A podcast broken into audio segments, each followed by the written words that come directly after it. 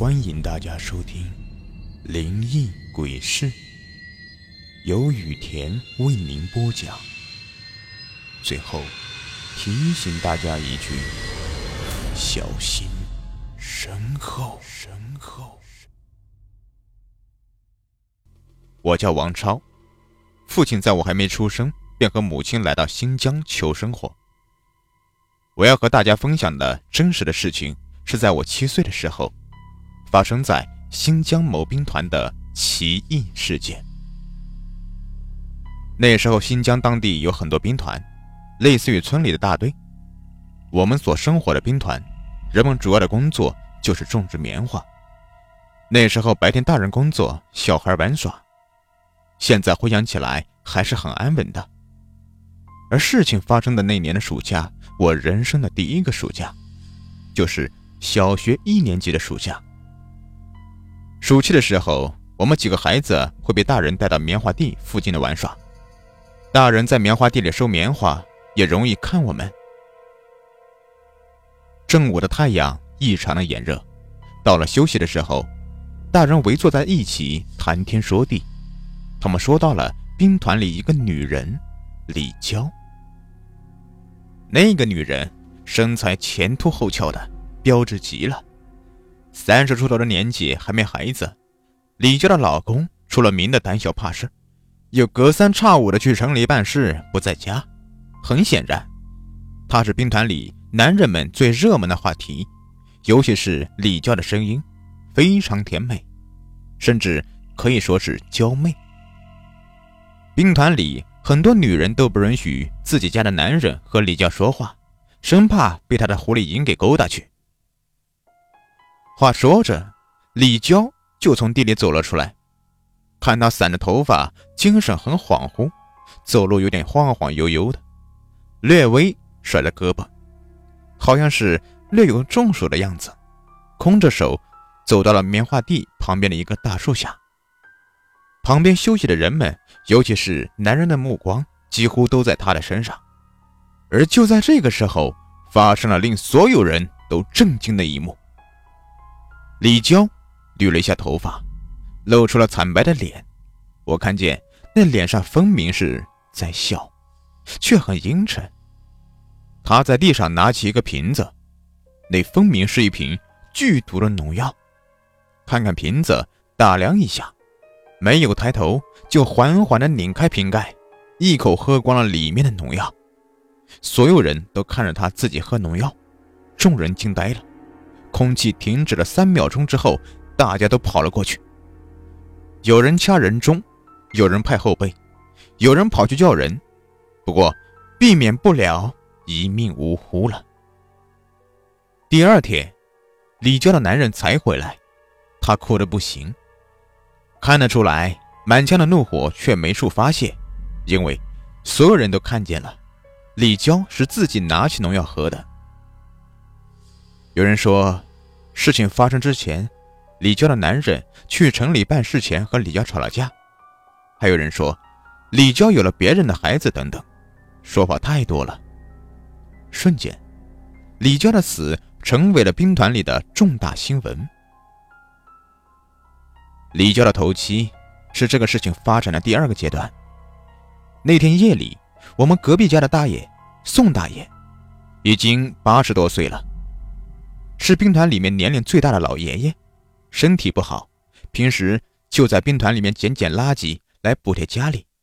平时和儿子住在一起，而那天晚上，宋大爷却疯了起来。半夜不知几点，突然听见宋大爷家里传来了类似争吵的声音，声音越来越大，甚至听见宋大爷家里在敲锣。兵团的邻居们都起来了。打着火去瞧瞧，人们聚集在宋大爷家的门口，听见里面一个疯女人在喊，有点听不清楚，好像是和丈夫吵架。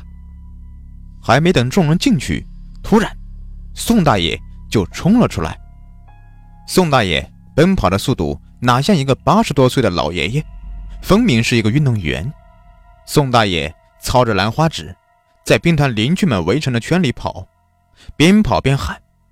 而宋大爷喉咙里面发出来的竟然是一个女人的声音：“把我丈夫找来，把我丈夫找来！”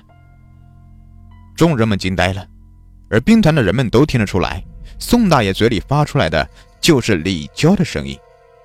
那个娇媚的声音，兵团里不会再有第二个人了。没错，那就是李娇的声音。李娇回来了。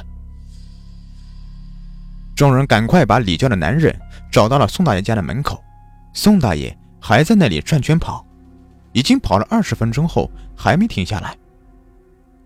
李娇的男人还在睡梦中，被兵团人生生的给拉了过来，还没回过神来，刚到宋大爷面前，宋大爷看着李娇的男人突然停止了跑步，也不再喊，盯着李娇的男人看了两秒钟，一个箭步扑了上去。抱着李娇的男人在他耳边说了几句话。宋大爷说完后，反复强调的大喊起来：“你一定要记住，你一定要记住啊！你一定要记住啊！”说完，便一下子瘫倒了。宋大爷的儿子始终在旁边看着，一把扶住了他。李家的男人从恍惚状态中回过神来，若有思索的镇定了一下后。看着宋大爷，那眼神就好像宋大爷真的就是李娇一样，不舍得分离。宋大爷被儿子抱进了屋里，李娇的男人却眼神犀利的巡视四周的人们，人们都发呆的看着他，他的眼神愈发很坚定。听兵团的人说，那天晚上李娇回来了，附身了宋大爷。宋大爷和李娇男人说的内容是：那天我不是自己想死的，而是有一股莫名的力量让我拿起了农药。你要替我报仇，我会把名字说出来，你要记住。具体名字大家是不知道的。不过后来没多久就又出事了。兵团里的黄脸婆张会计得病了。起初，大家没有把张会计的病。和李家的奇异事件联系在一起，一直到兵团里的卫生员小张透露出来，张会计的病根本不是活人的病。张会计浑身难受，肌肉酸软，根本起不来床。后来送到了城里，一直送到了省城里的大医院，大夫做检查根本就查不出来任何问题，所有指标都正常，就是站不起来。浑身没劲，后来实在耗不起了，就带回来家里养。听说有会看事的仙姑，就请来看，其实就是类似跳大神的。看事的仙姑说，张会计是被人诅咒了，而且咒怨很深，他只能看，不能解，除非施咒的人不再继续施咒才行。没过多久，张会计的妹妹也生病了，病情和张会计一模一样。没办法，去省城医院看了一遍，还是和张会计一样，没有任何结果。上次给张会计看事的仙姑来看，摇头感叹道：“和他姐姐一样，甚至是同一个诅咒。”这回兵团里面彻底传开了，说张会计平时。就嫉妒李娇，总是怀疑一个李娇勾引她的老公，于是张会计就和他的妹妹一起下了诅咒，害死了李娇。李娇死不瞑目，附身宋大爷，传话给丈夫，教会丈夫方法反噬诅咒，去报复诅咒李娇的人。而张会计和他妹妹就是其中的两个。没成想，三个月内，另外有三家的人。女人都出现了张会计和他妹妹的情况，这件事情马上惊动了兵团里领导。兵团的领导本是不迷信的，不过兵团里面一下子出现五个不知合并的女人，又有李娇的事情，也没办法，就把这几家的女人和家人聚在一起，质问他们有没有做过对李娇不好的事情，他们都矢口否认。可是。连兵团领导都不相信了。质问到最后，张会计说让家人都出去，留下五个女人和兵团领导单独说。好像沟通了挺久，一两个小时，只知道兵团领导是摇头叹气的出来的，然后带人直奔李娇家。敲门敲了半天没人开，按理说李娇的丈夫应该在家，兵团领导来不及带人推门进去，一进屋着实吓了一跳。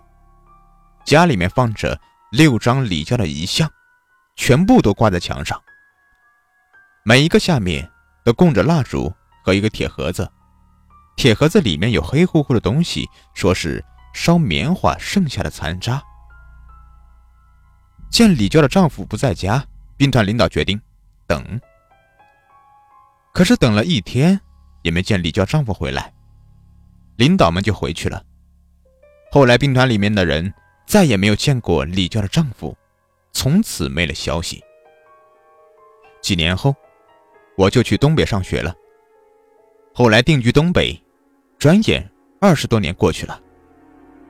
一次在东北偶遇了一个新疆小时候同一个兵团的老乡，告诉我，村里那个五个得怪病女人都死了，都没活过四十岁。最后一个去世的是张会计。有人说，在张会计的葬礼上看见了李娇的丈夫，那是她最后一次露面了。当天葬礼结束，就有人去李娇家里找她丈夫，以为他回来了。后来大家等了很久，发现还没回来。不过，发现六张遗像却少了五张，只剩下中间的一张。